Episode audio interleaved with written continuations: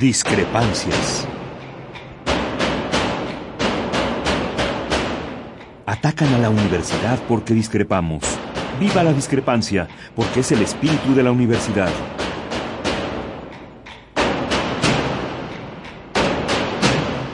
Martes de Discrepancias. Conduce Miguel Ángel Velázquez.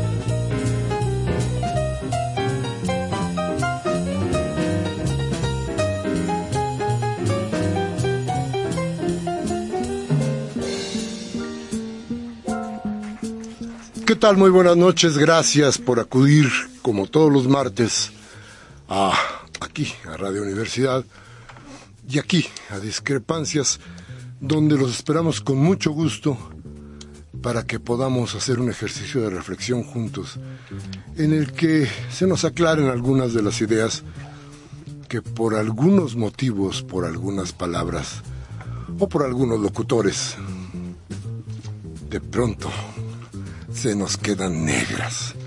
Pero, a ver, dígame usted, ¿de veras tenemos que condenar a los maestros que están en reforma? ¿Qué nos hace más daño? ¿Un plantón en, en reforma o un sistema educativo que no ha sabido crear a los mexicanos que tengan que tomar las riendas del país en adelante. ¿Qué le hace más daño a usted? ¿Levantarse media hora más temprano para lograr llegar a tiempo a su trabajo? ¿Porque hay un plantón de maestros en reforma? ¿O pensar que vamos a tener dentro de unos años a muchos José Murat que se van a comprar los grandes departamentos en Nueva York con el dinero de usted, porque lo único que aprendió en la escuela fue a robar. ¿Qué es exactamente lo que pasa ahí en las calles de nuestra ciudad? Vale la pena hacer la reflexión porque todo el mundo condena a los maestros y seguramente los maestros también tienen muchas, muchas culpas que se les deben de arrojar. Pero cuando se trata de la calle, cuando se trata de la protesta, tenemos que pensar muy bien qué es lo que sucede. Dice la iniciativa privada que ahora resulta que están perdiendo algo así como 100 millones de pesos al día en Paseo de la Reforma, los comerciantes de Paseo de la Reforma. La pregunta es ¿por qué? ¿Por qué no llegan a tiempo o porque la gente no quiere comprar? ¿O exactamente por qué? Y cada que hay bicicletas y bicicleteros en todo Paseo de la Reforma, ¿cuánto se pierde? ¿Cuánto se pierde con eh, los desfiles de la Coca-Cola?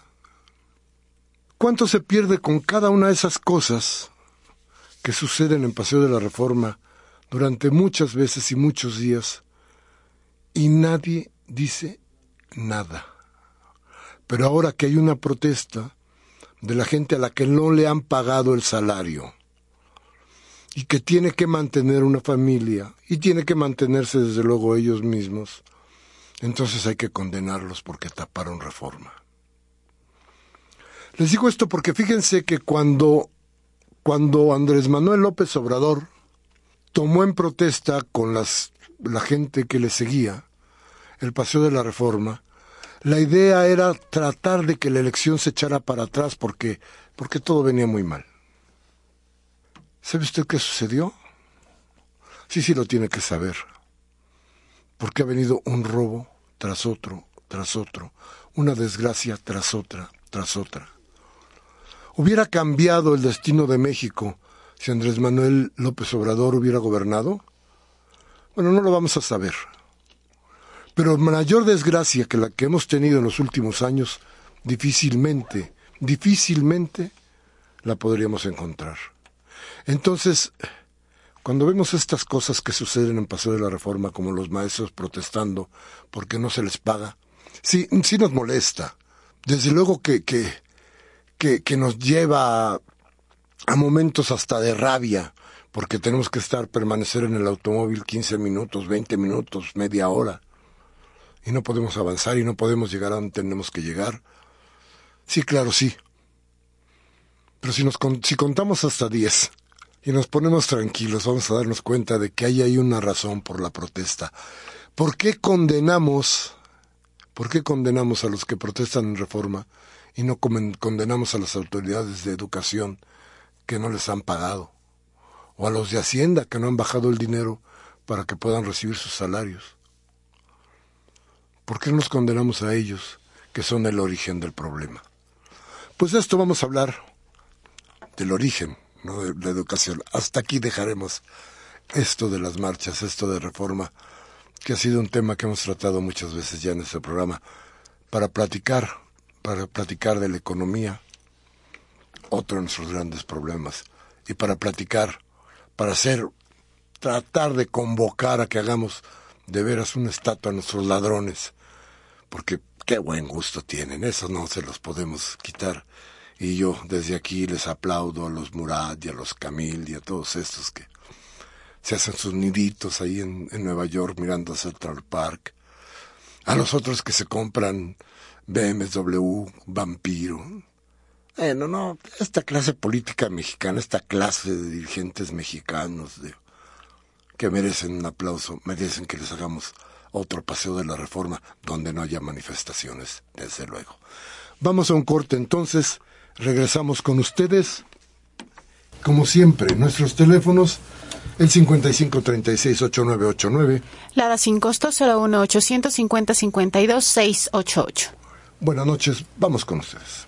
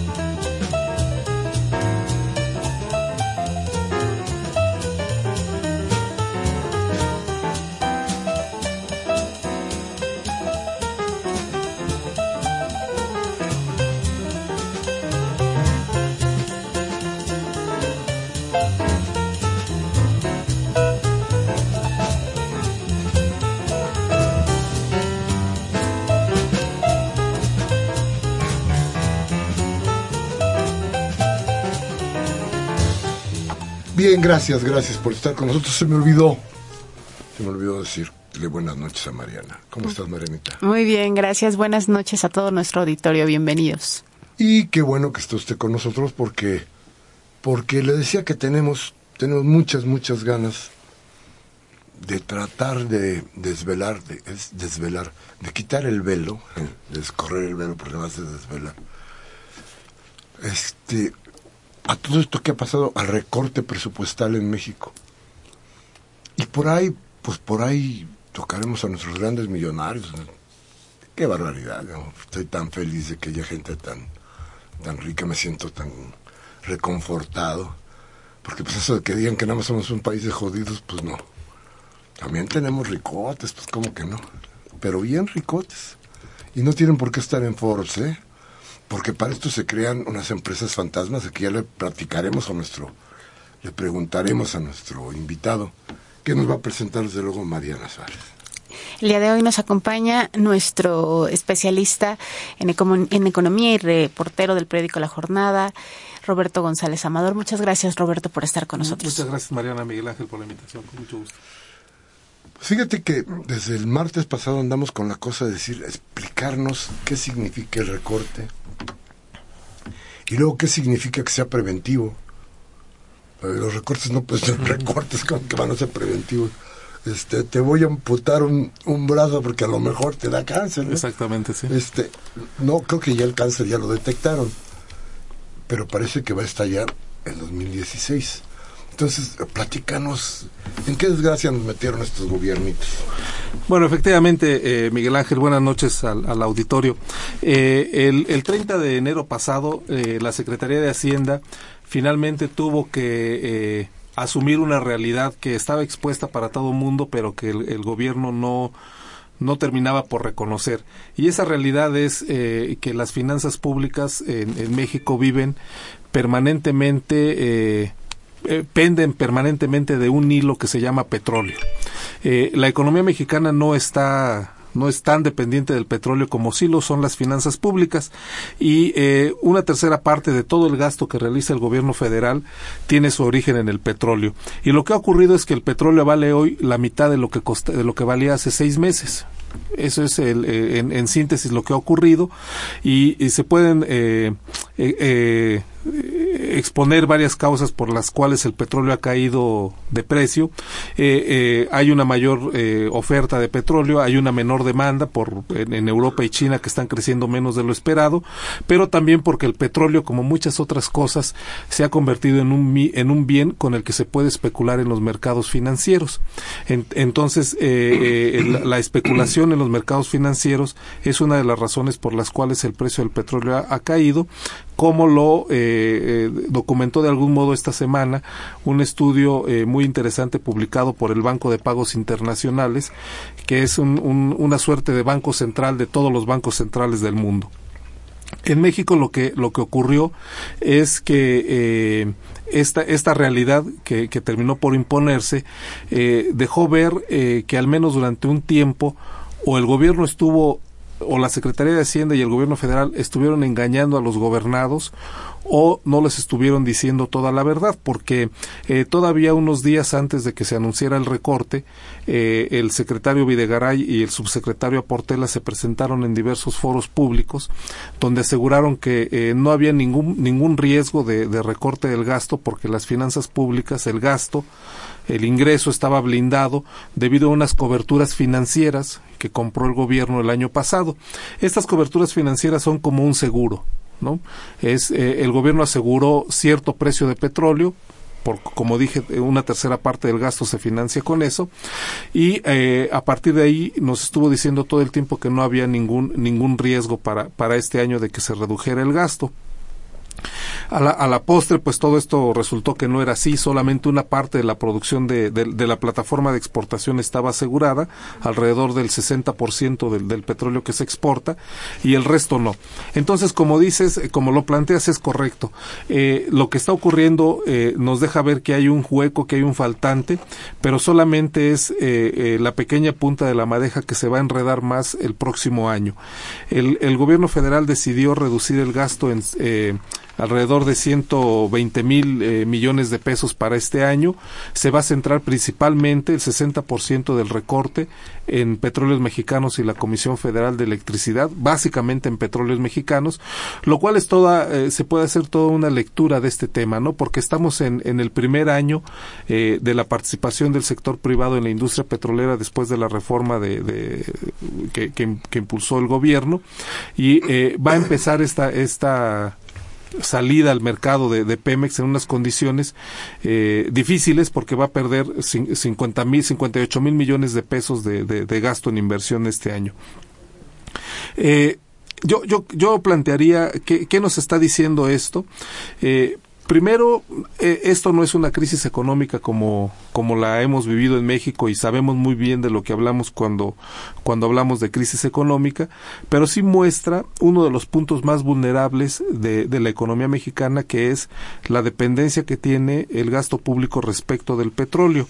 Y esto nos puede llevar a, a, a decir también que nos muestra la necesidad de que en México haya una auténtica reforma fiscal, no en el sentido que lo plantean generalmente los empresarios que quieren cargar con IVA a los alimentos y medicinas, no es una cosa que se puede discutir, pero no es la salida, sino realmente de grabar y que realmente paguen quienes tienen que pagar, ¿no? Las tasas de, de, ilusión y de, y de evasión fiscal en México son elevadas. Hay toda una serie de regímenes preferenciales que dejan eh, grandes cantidades de dinero que no entran al fisco. Entonces creo que este recorte al gasto nos, nos, nos pone nuevamente con la mira sobre, sobre ese tema.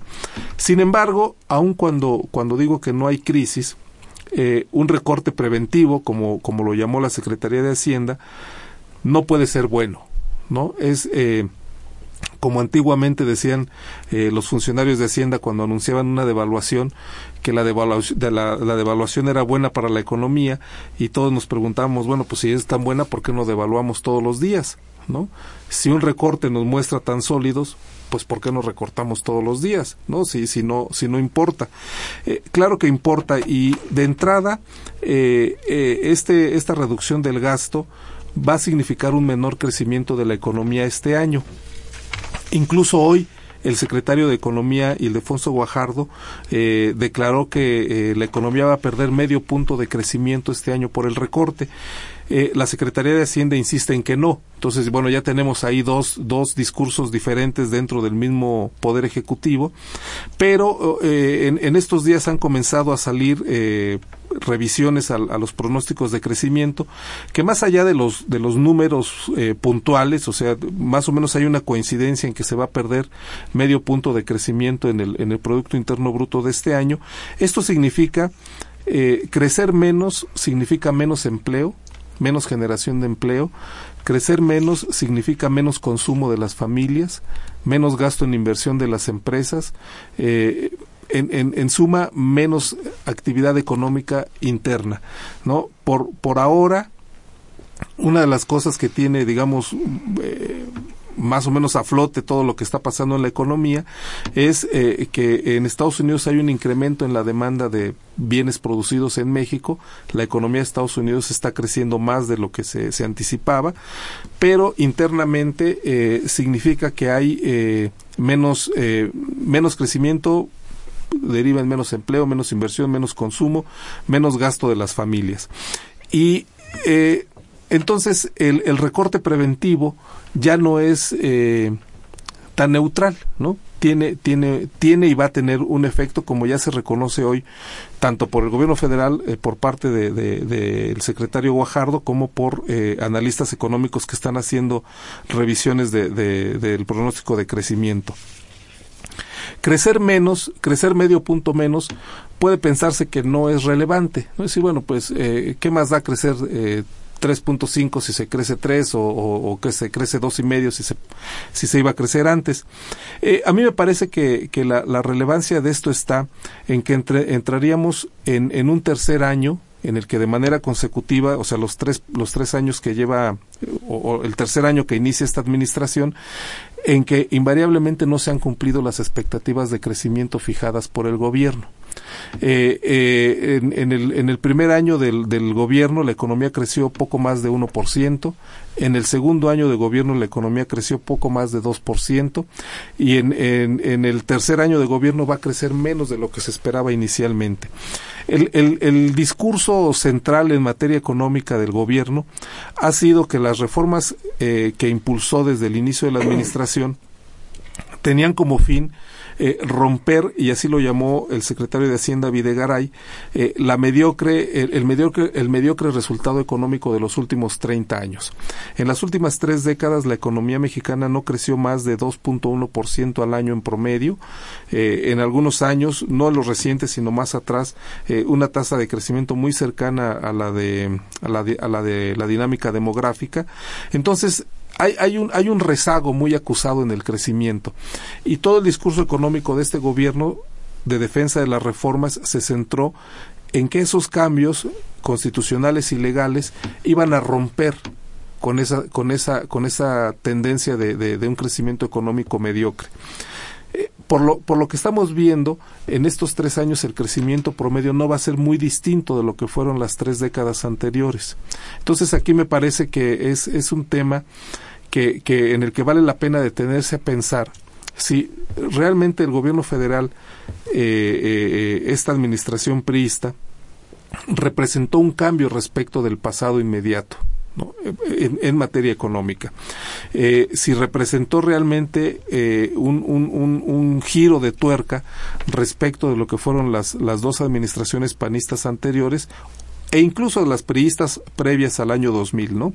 Entonces, eh, yo creo que, que, que más allá de las décimas de punto que vaya a crecer más o menos la economía, el recorte sí tiene efectos prácticos en las empresas que son proveedoras del gobierno, sí tiene efectos prácticos en, en petróleos mexicanos, que no va a invertir 50 mil millones de pesos, justo en el momento en que se están sumando al mercado mexicano eh, empresas para competir con Pemex, es decir, se debilita a Pemex en un momento en que debería fortalecerse a Pemex.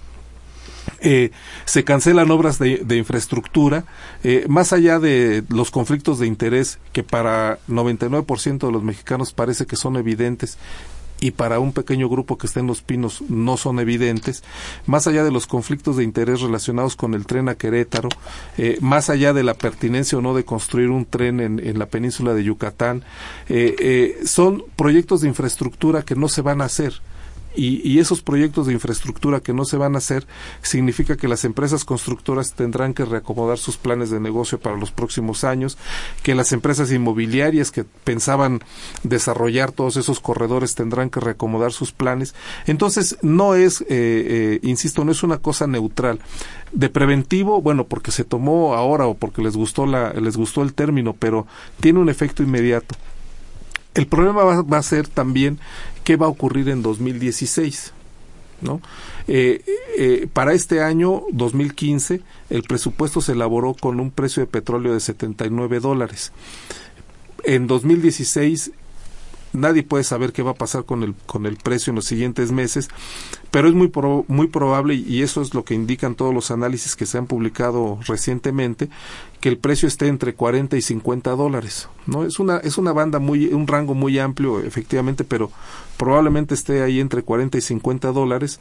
Eh, esta semana se publicó un análisis de Citi en, Estados Unidos que incluso decía que podía bajar a 20 dólares el, el precio del barril de petróleo insisto, es, es, igual que con el crecimiento, no importa si son dólares más o menos, para, para efectos de lo que estamos hablando significa que el, próximo año, si hoy el, presupuesto se hizo con 79 dólares, el próximo año tendrá que hacerse con 20 o 25 dólares menos.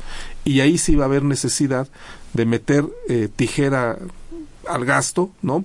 Eh, eh, en, en, unas condiciones en que el gasto se ha ido acortando efectivamente, ¿no? O sea, sí hay mucho gasto eh, corriente y todo, pero pero cuesta cada vez más trabajo pensar que se pueden hacer reducciones del gasto público sin, tocar áreas importantes como, como la educación, como la salud, como la seguridad, ¿no? Este, como la promoción económica. Entonces, tenemos un problema hoy que yo creo que, que, más allá de puntualmente los 120 mil millones de pesos o las décimas que va a dejar de crecer la economía, que sí son importantes, nos muestra que tenemos una crisis ahí latente eh, relacionada con las finanzas públicas y que si este año va a ser medio bueno o medio malo, el próximo año puede ser peor. Es decir, tendríamos que ver en una fórmula muy simple para que nos quedara claro que recorte igual la pobreza, pobreza igual a crisis, porque tendría que seguirse hundiendo el, el mismo patrón, pues.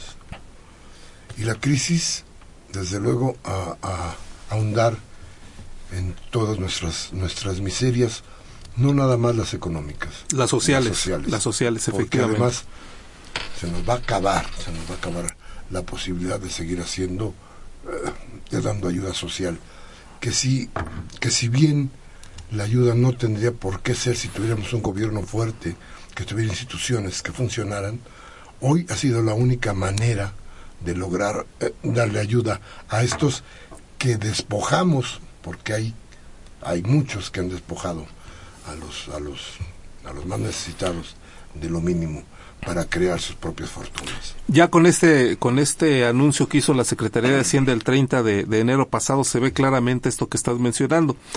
El programa de, de, otorgar una, una, pensión a los adultos mayores no se va no se va a suprimir sino se cancelan las metas de crecimiento planteadas para los siguientes eh, para, para, los siguientes meses y años.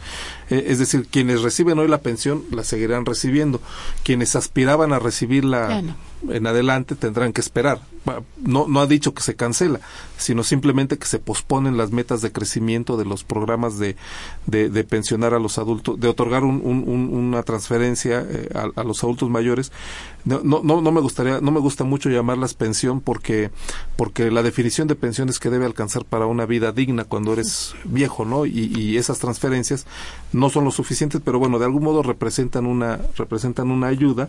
Entonces, eh, bueno, estas transferencias se van a, quedar en el universo de población que hoy atienden y se posponen las metas de crecimiento. Y, e insisto, es, esto ocurre con un recorte preventivo, ¿no? La, pregunta que deberíamos hacer, que debemos hacernos es qué va a pasar cuando en el 2016 se tenga que hacer un presupuesto con un precio del, del barril en 50 o 60 dólares, ¿no? Es, ese es, ahí es donde vamos a tener verdaderos problemas y quizá por eso la Secretaría de Hacienda, al mismo tiempo que anunciaba la reducción en el gasto de este año, dio a conocer que en 2016 elaborará un presupuesto a partir de cero. Decía un, un periodista ahora que estuvo la comparecencia de Brad en la Cámara de Diputados, hablando del metro, y decía, le decía a Ebrad, un periodista, una cara dura de cara, le decía, porque no hay obra más cara que la que no funciona. ¿Y tu trenecito, apá? Vamos a un corte, regresamos a nuestros teléfonos 5536-8989. La sin costo 01850-52-688. Regresamos ya.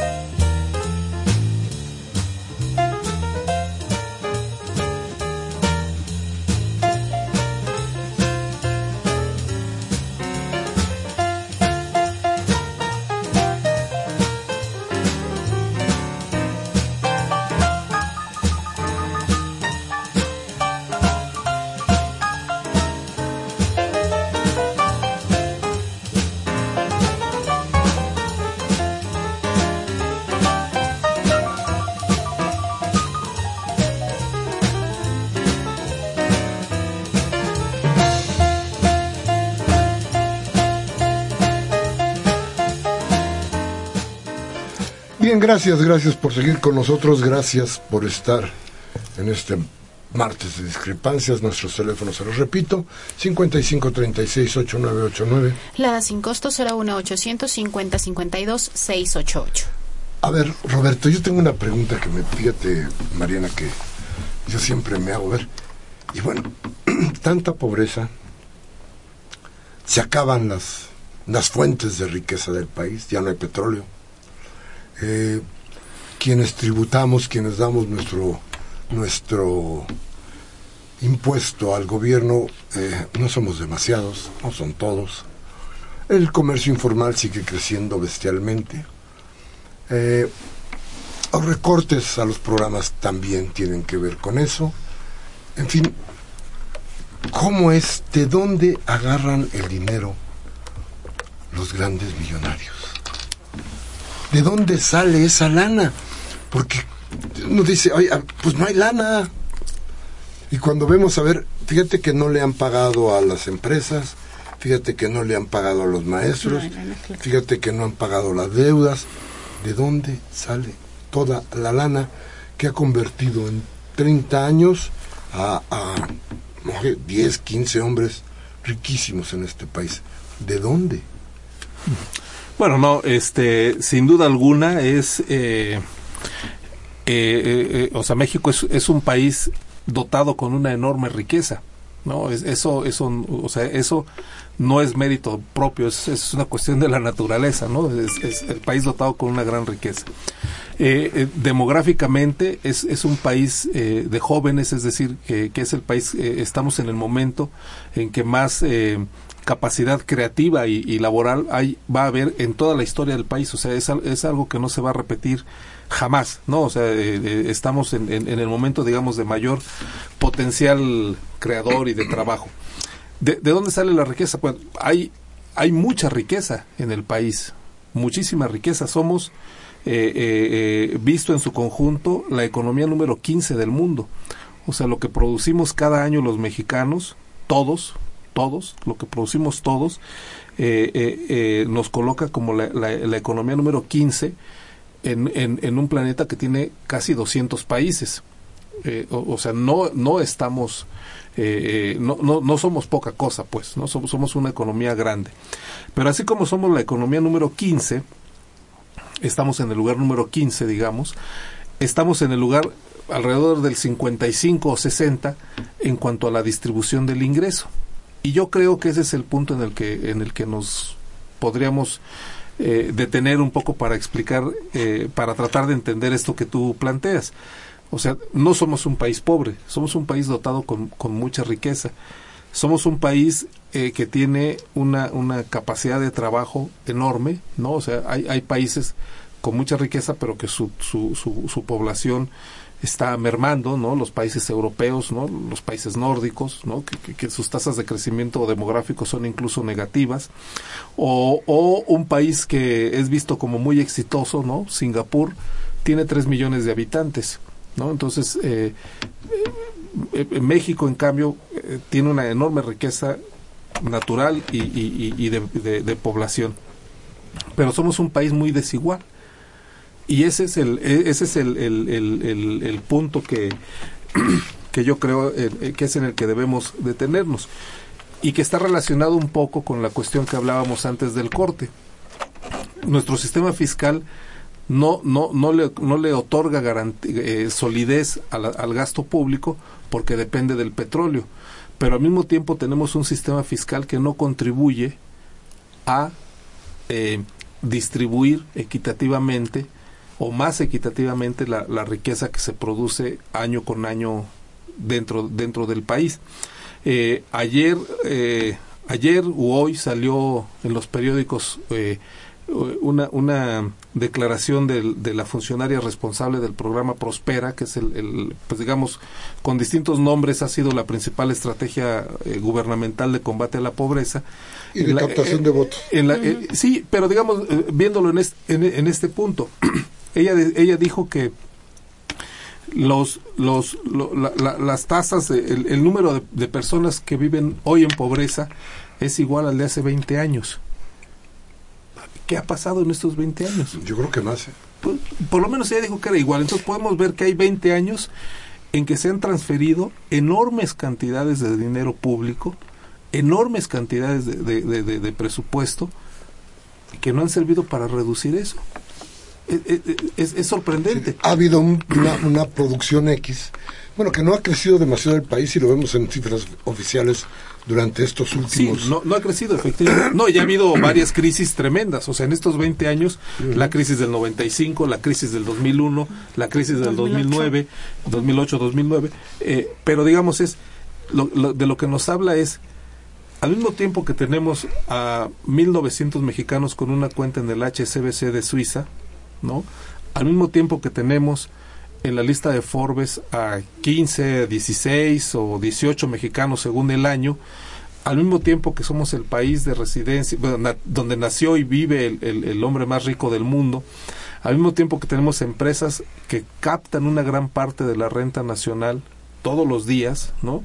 Este, Eh, o sea, cada que usamos un teléfono celular o nos conectamos a Internet o hacemos una llamada en el teléfono fijo, le transferimos una parte de nuestra renta a alguien. Mm. Cada que prendemos la televisión, cada que eh, tomamos un refresco, le transferimos una parte de renta a alguien. Y esa, renta, es, esa riqueza se está quedando en unas muy pocas manos. Entonces, son yo digo, ahora que lo planteas, lo vería como dos lados de un mismo cuerpo, ¿no? O sea, este tema fiscal nos, del recorte nos habla de un, un, un, problema de, de, solidez de las finanzas públicas que a la vez está relacionado con que tenemos un sistema fiscal que no que no distribuye equitativamente. Y no es una cosa eh, menor porque después de la crisis de 2008-2009 como también alguna vez ya lo comentamos aquí en esta misma cabina uno de los debates más importantes en el mundo tienen que ver con la desigualdad o sea, ¿qué está haciendo, qué está pasando en el mundo en el terreno de la desigualdad? Eh, eh, eh, reporte, un reporte reciente, tan, tan reciente como de hace dos o tres meses de la OCDE, encontró que la, la, la desigualdad en el, en el mundo era mayor en 2014 de lo que era en 2006 antes de la crisis, ¿no? Entonces, durante la crisis, los, los los ciudadanos del mundo, los contribuyentes del mundo, transfirieron grandes cantidades de recursos para salvamento del sistema financiero y nos volvimos más, más pobres en algunos casos, pero más desiguales en general, ¿no? Entonces, eh, no, no, no es que seamos un país que no produce riqueza, claro que la produce y que tiene una que genera una riqueza importantísima, la, número 15 del mundo. A mí me gustaría preguntarte algo, Roberto. ¿Qué está fallando entonces? A lo mejor no existe una fórmula mágica para ver qué está fallando o qué está pasando, pero sí, la dependencia de la economía mexicana es respecto al petróleo y a lo mejor el costo del petróleo, el, petróleo no se va a recuperar en el corto, mediano o incluso largo plazo. ¿Qué se tiene que cambiar? Se tiene que cambiar el esquema económico. ¿Qué está fallando? también justamente para atacar este problema de desigualdad. Sí, me, parece que, digamos, la, la, evidencia de los últimos años o décadas, de los últimos años, porque pues es, es cada vez más claro que, que el sistema que, el, que el modelo económico que tenemos eh, como país no, no es eficiente para distribuir la riqueza, para distribuirla equitativamente y para reducir la pobreza. Eh, no es eh, tampoco eficiente para reducir los grandes cuellos de botella que hacen que la productividad de los trabajadores mexicanos sea mejor respecto de las de trabajadores de otros países y no por una incapacidad de los trabajadores mexicanos, sino porque eh, trabajamos en, en, un medio, en un marco que nos hace eh, improductivos por muchas razones. Eh, entonces, yo creo que la, digo, la respuesta inmediata y general es que las cosas no funcionan como las estamos haciendo y que ya hay cada vez más evidencia de que no funcionan, ¿no? Pero, eh, y hay una, hay, digamos, hay una contradicción ahí de, fuerzas, eh, quienes toman las decisiones, quienes están al frente del poder eh, eh público y eh, al frente de los organismos, digamos, de, defensa de los intereses privados, eh, coinciden en mantener un modelo que para esos grupos es eh, que genera beneficios, ¿no? Entonces, esa es, digamos, la contradicción en, que, hay ahora y, como siempre, la, la, cuestión económica también tiene un, lado de discusión política, ¿no? O sea, ¿qué, qué tipo de fuerzas tienen que actuar para equilibrar la situación respecto de cómo está ahora o para modificarla, ¿no? Entonces, eh, tal como están las cosas, no funcionan.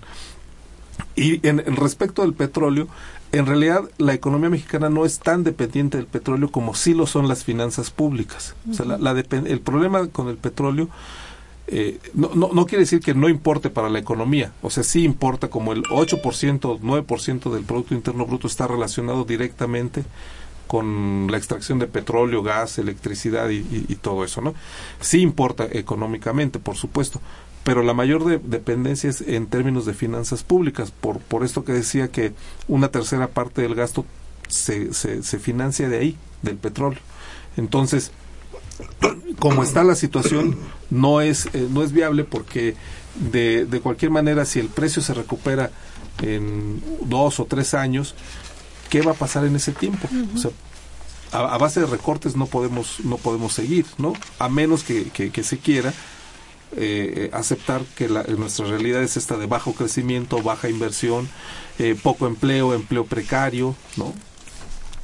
Y esto, fíjate que me, me preocupa más porque siento que entonces eh, el análisis tendría que partir de estamos en el umbral de una crisis que no sabemos para dónde va, nos va a llevar, dado que eh, no vamos a tener unas finanzas públicas muy sanas, más bien bastante, bastante golpeadas, pero tampoco tenemos una industria que esté descollando, eh, salvo la cuestión, la cuestión de los automóviles, que parece que camina.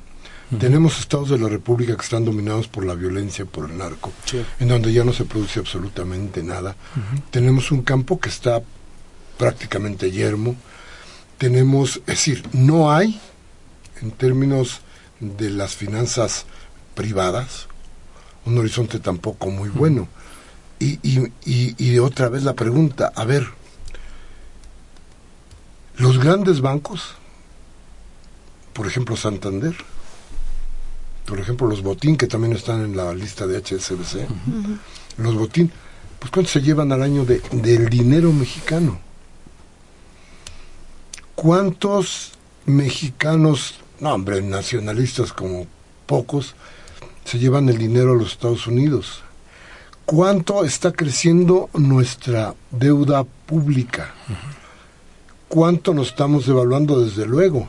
Sí, ¿Frente a qué clase de economía? Es decir, ¿ya despertamos el Leviatán? Sí, las, los puntos que mencionas, digamos, la, la, eh, si, si, si simplemente tratamos de responder muy, muy brevemente a cada uno de ellos, nos damos cuenta que estamos en una situación, o, sea, yo insisto que no de crisis entendida como las crisis que nosotros eh, sabemos muy bien que existen cuando la economía se desploma, el desempleo se dispara, etcétera. Sí estamos en una crisis que podríamos llamar, o sea, de crecimiento una, crisis de crecimiento en el sentido de que eh, no nos hundimos, pero ahí vamos como con poca cosa. O sea, no, no, somos un país que se ha convertido, se, ha terminado por no generar expectativas para su población. La, la, la, expectativa de un joven que hoy está en la universidad, ¿cuál es? O sea, ¿a, a, qué aspira dentro de 5, 10 o 15 años? A ser narco.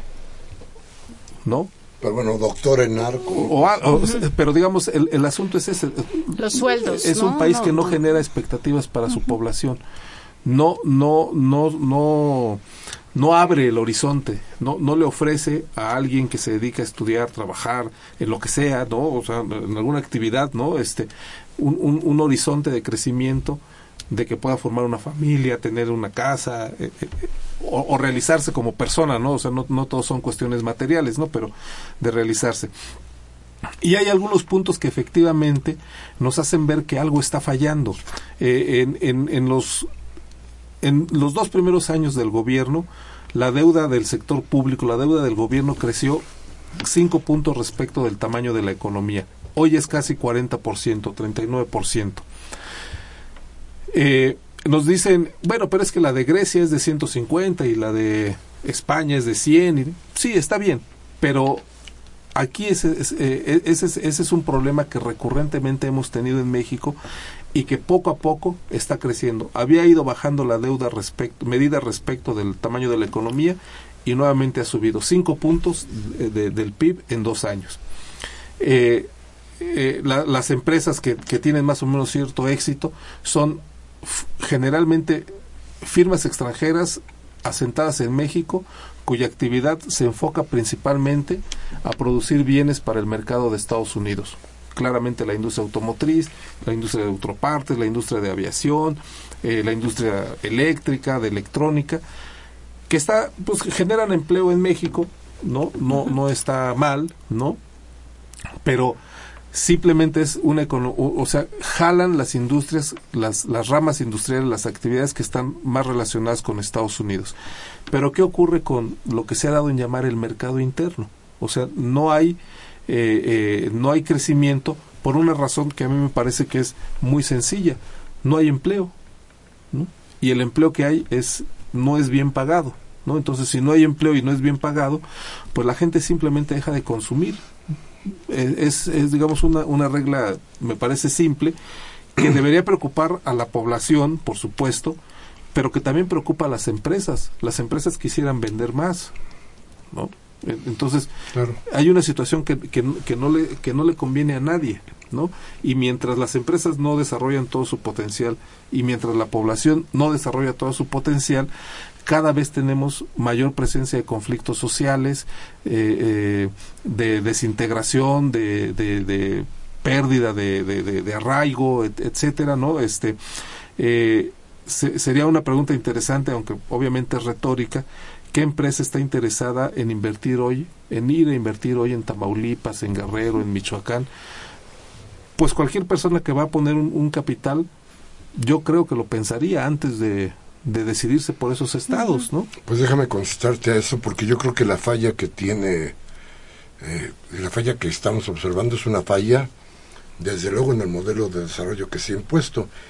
Y, y este, este modelo de desarrollo ha creado una industria que le sirve mucho a los gringos, que se llama la industria de la corrupción, donde están metidos mucho más de los que creemos y que han servido cada vez más a que en los Estados Unidos crezca otro tipo de mafia. Vamos un corte y vamos a regresar con sus llamadas. Gracias por estar con nosotros. Adelante.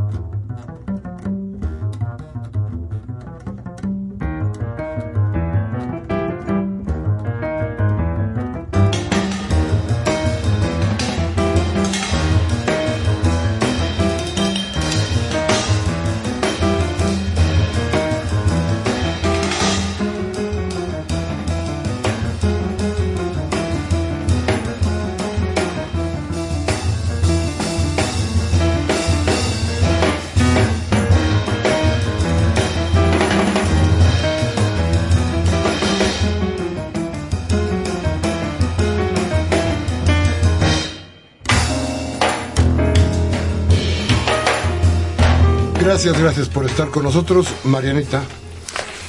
Tenemos muchas llamadas, muchas gracias. Eh, nos habló Berta Martínez de la delegación Benito Juárez y le pregunta a nuestro invitado cómo afectará a la economía no construir el tren México-Querétaro. Si a todas luces es algo que no iba a ser útil.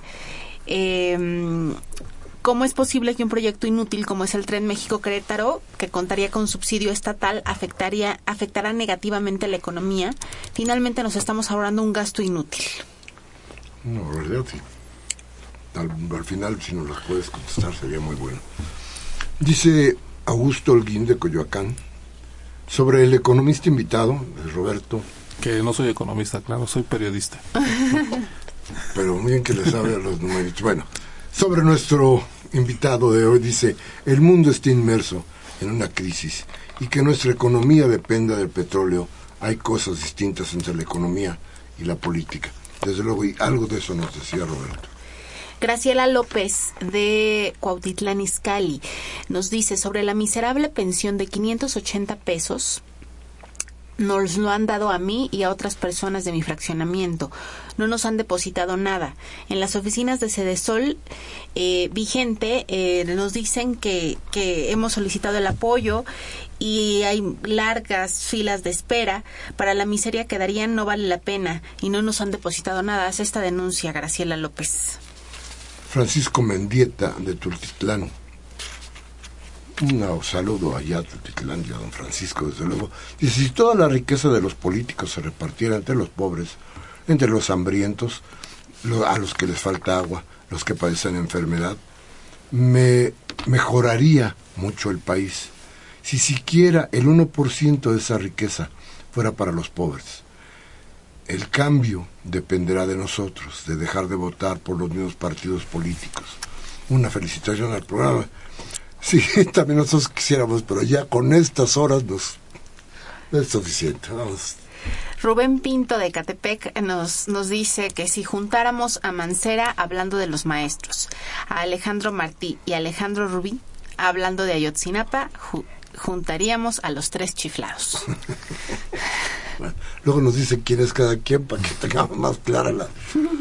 La señora Cárdenas, un beso, señora Cárdenas, dice, ¿por qué no reducen el gasto corriente?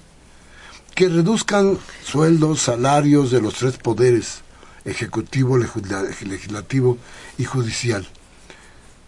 Su jerga económica para nosotros es totalmente inválida. Ya no seguiremos bajo ese esquema.